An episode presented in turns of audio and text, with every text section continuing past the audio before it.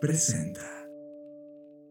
Bienvenidos a Conectando Puntos con Luis Armando Jiménez Bravo e Imelda Schaeffer. Bienvenidos a Conectando Puntos, el podcast en el que hablamos de economía, psicología, finanzas, sociología y básicamente cualquier área del conocimiento que nos ayude a tratar de entender este pequeño y loco mundo que llamamos sociedad. Conectando Puntos, un podcast de Black Creative Intelligence presentado por CESC Consultores. Conectando Puntos.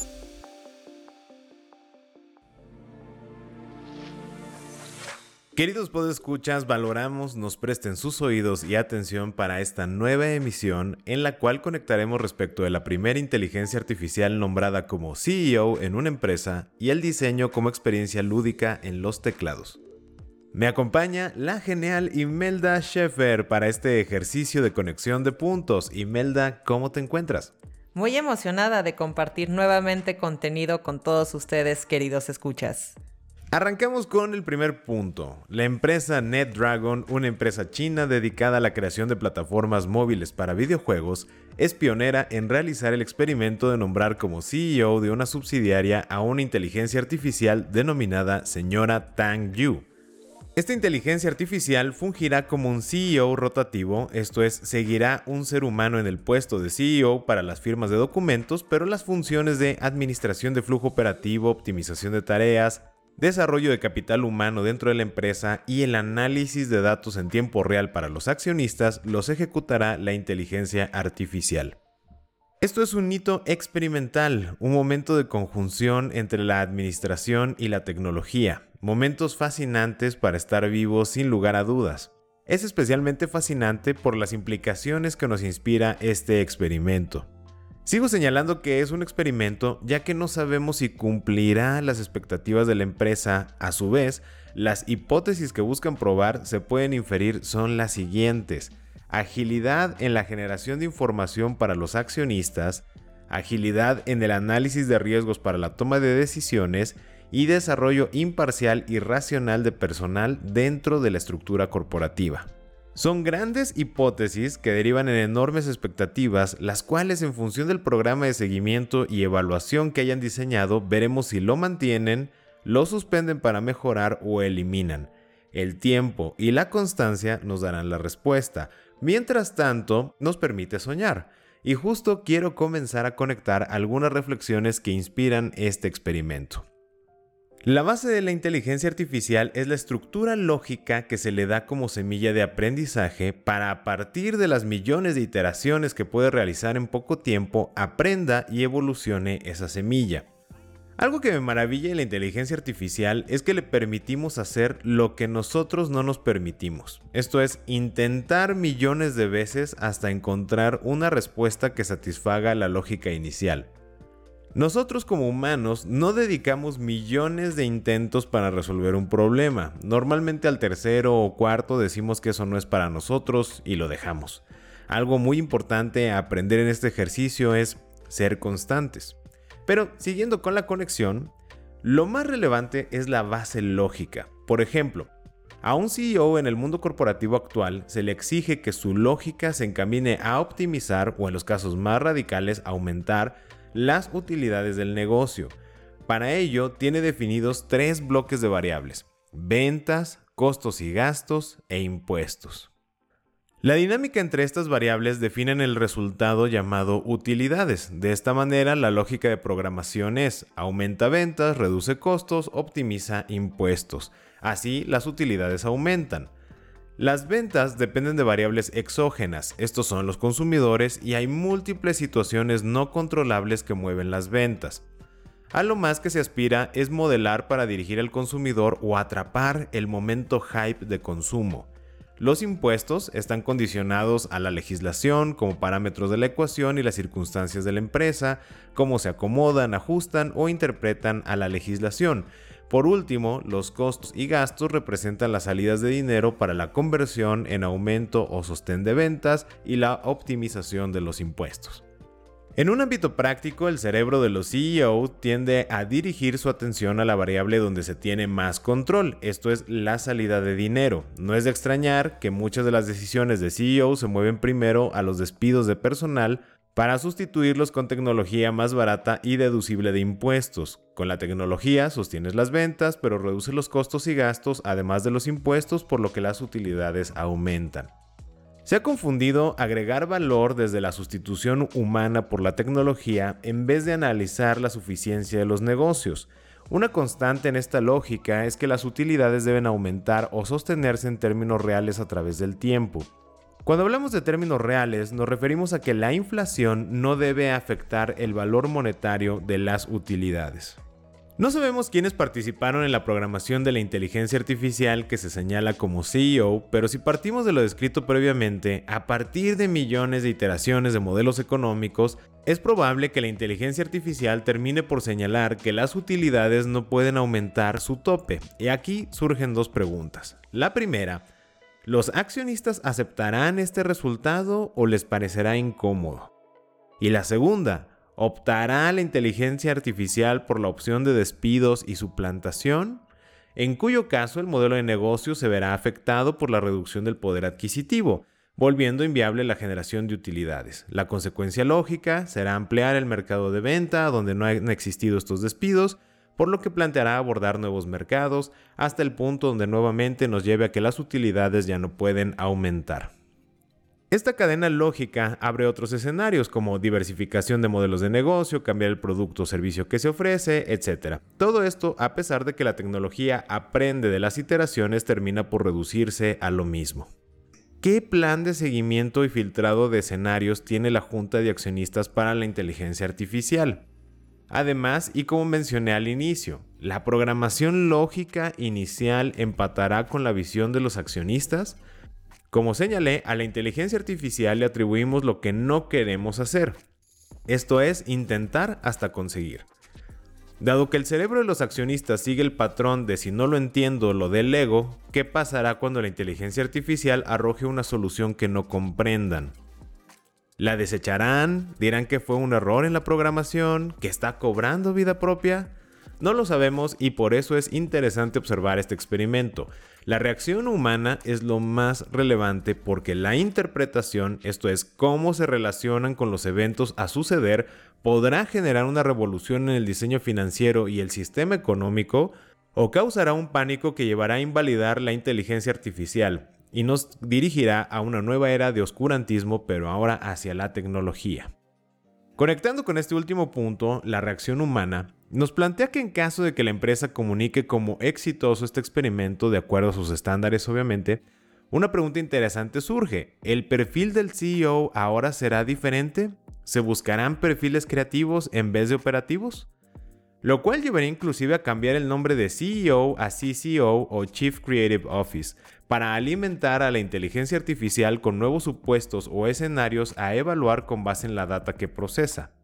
Además, el perfil humanista será muy necesario para filtrar los análisis de la inteligencia artificial y evitar sesgue su procesamiento. Porque, aunque queramos pensar que la inteligencia artificial no se sesga, sería una situación ilusoria, especialmente desde el nombre que usamos inteligencia, entre comillas. Pero antes de pasar a este punto, voy a completar esta conexión.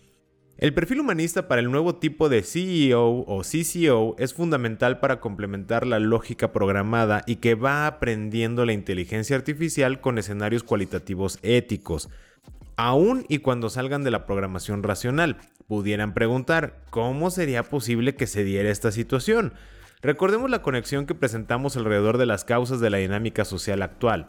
La relación que tenemos los seres humanos hacia las cosas ha configurado el concepto de propiedad. Es natural que esto mismo se codifique en la inteligencia artificial. La razón es justamente la base financiera. Las finanzas están diseñadas desde el precepto de acumulación de utilidades. El objetivo es generar y acumular la mayor cantidad de utilidades. Esta palabra acumulación tiene escenarios en los cuales la ética no se cumple puede ser legal, inclusive moral, pero no necesariamente ético. Por ejemplo, puede ser legal despedir personal. Inclusive puede ser bueno despedir personal que no cumple las expectativas, pero no es ético priorizar las utilidades, esto es una ficción llamada dinero, por encima del desarrollo de las personas. Es en estos escenarios cuando la inteligencia artificial arroje el despido de personal, la persona en el rol de CEO o CCO filtrará las soluciones y planteará nuevas cuestiones para la inteligencia artificial. Por ejemplo, hemos implementado un programa de desarrollo de personal cuando detectamos sus deficiencias. Previo al despido, hemos considerado las evaluaciones de pares. ¿Cuál es la situación de fondo que nos llevó a esta situación y a esta solución? Entre otras, muchas preguntas muy valiosas. Y con esto quiero recalcar que la filosofía, la psicología y la lingüística serán elementos necesarios para desempeñar ese tipo de puesto del nuevo perfil de CEO o CCO. Ahora, reconectando con el punto iniciado previamente, el sesgo que puede ocurrir en la inteligencia artificial. En el momento en que utilizamos la palabra inteligencia, entrecomillado, Estamos estableciendo que la inteligencia se define por la lógica, especialmente una lógica aplicada a las matemáticas. Equiparamos la inteligencia con el procesamiento matemático, lo cual es riesgoso, ya que la inteligencia es mucho más que razonamiento lógico matemático. Si bien se busca que la inteligencia artificial procese elementos amplios más allá de los números, en este momento todavía no se desarrolla ese punto. Consecuencia de lo mismo, cuando la inteligencia artificial nos brinde escenarios en momentos de estrés económico, probablemente los accionistas ávidos de una solución evitarán cuestionar a la inteligencia artificial. El riesgo que esto representa es que, como mencioné en el punto previo, sin filtro los escenarios lógicos en la sociedad actual están condicionados por la acumulación. Y las soluciones planteadas o los análisis de datos que arroje sin el filtro humanístico, sin tener presente que la inteligencia artificial es solo una herramienta, que no podemos transferirle responsabilidad alguna por las decisiones que tomamos como seres humanos, terminará por crear confusión y depredación al interior de la empresa. Un ejemplo pop que quiero conectar con estas ideas es de un episodio de Chicago PD, donde el superintendente de la policía se acerca a la unidad de inteligencia para comentarle que aunque valora y sabe que el elemento humano es fundamental para la resolución de crímenes, también cree en los datos. Así que lo insta a utilizar una tecnología de reconocimiento facial que cruza millones de fotografías de múltiples fuentes públicas y privadas para identificar de manera ágil y con alta precisión a un potencial criminal a pesar de la calidad de imagen de referencia. Resulta que lo utilizan y a pesar de que la tecnología arrojó una precisión del 99.64%, se equivocó. La razón brindada por el analista al equipo fue, el programa fue diseñado y codificado por programadores blancos, probado con gente blanca. Por lo tanto, cuando se trata de personas de color negro o moreno, tiene errores. Inclusive, entre más oscuro el color de la piel, mayor la probabilidad de error. Lo que busco rescatar con esto es la relevancia de siempre reconocer y recordar que la inteligencia artificial es una herramienta va a actuar en función de quién la diseñe y con base en la data que se alimente, así como los filtros que vayamos implementando. Esto nos lleva a reconectar con la frase del oráculo de Delfos que completa dice así. Te advierto, quien quiera que fueres tú, que deseas sondear los arcanos de la naturaleza, que si no hallas dentro de ti mismo aquello que buscas, tampoco podrás hallarlo fuera si tú ignoras las excelencias de tu propia casa, ¿cómo pretendes encontrar otras excelencias? En ti se halla oculto el tesoro de los tesoros. Hombre, conócete a ti mismo y conocerás el universo y a los dioses. Frase que hemos reducido a conócete a ti mismo. Este experimento que realizan con la inteligencia artificial nos dará respuesta a muchas de las preguntas planteadas. Es importante comenzar por conocernos a nosotros mismos. De esta manera, la herramienta seguirá los pasos y la esencia de quien la usa. Y con esta reflexión nos vamos a conectar con Noticias del Mundo. Conexión al mundo. Las noticias que nos llamaron la atención en Conectando Puntos. Hola de nuevo, queridos escuchas. Y en esta sección de Conexión al Mundo, tengo el gusto de compartirles un pequeño dato sobre tecnología, diseño y personalización. La compañía Melgeek lanzó un teclado llamado Pixel, que es compatible con piezas de Lego, por lo que te permite personalizarlo con el diseño que quieras. Esto permite que los usuarios intercambien teclas, modifiquen su iluminación y hasta agregar minifiguras o realizar estructuras 3D, como por ejemplo agregar un soporte para bolígrafos construidos con dichas piezas. Y algo muy divertido es que en su página puedes acceder a una sección para que vayas visualizando teclados con formas e imágenes diferentes ya precargados. Son como plantillas realizadas por otros usuarios y tomarlos de base para modificarlas a tu gusto. O también empezar desde cero y hacer tu propia creación de manera virtual. Esta fue la pequeña noticia que espero haya sido de su agrado para inspirarlos a jugar como niños ahora que somos adultos. Quise compartir esta noticia porque conecta con lo que comentaste Luis, ya que al darle la oportunidad de personalizarlo cuantas veces quieras, te permite seguirte conociendo y en cada cambio de gustos o preferencias que tengas, esta forma de herramienta te permite expresar esos cambios. Esperamos tus mensajes a través de nuestra página de Facebook, arroba SESC Consultores. Esto es arroba SESC Consultores. O por correo electrónico a través de nuestra página de internet www.sesc.com.mx. Queridos podescuchas, es momento de pausar nuestra conversación esperándolos en una nueva emisión de Conectando Puntos. Yo soy Luis Armando Jiménez Bravo. Y yo Imelda Schaefer y los invitamos a que sigamos conectando. Escuchaste Conectando Puntos con Luis Armando Jiménez Bravo e Imelda Sheffer, presentado por CESC Consultores, un podcast de Black Creative Intelligence. Conectando Puntos.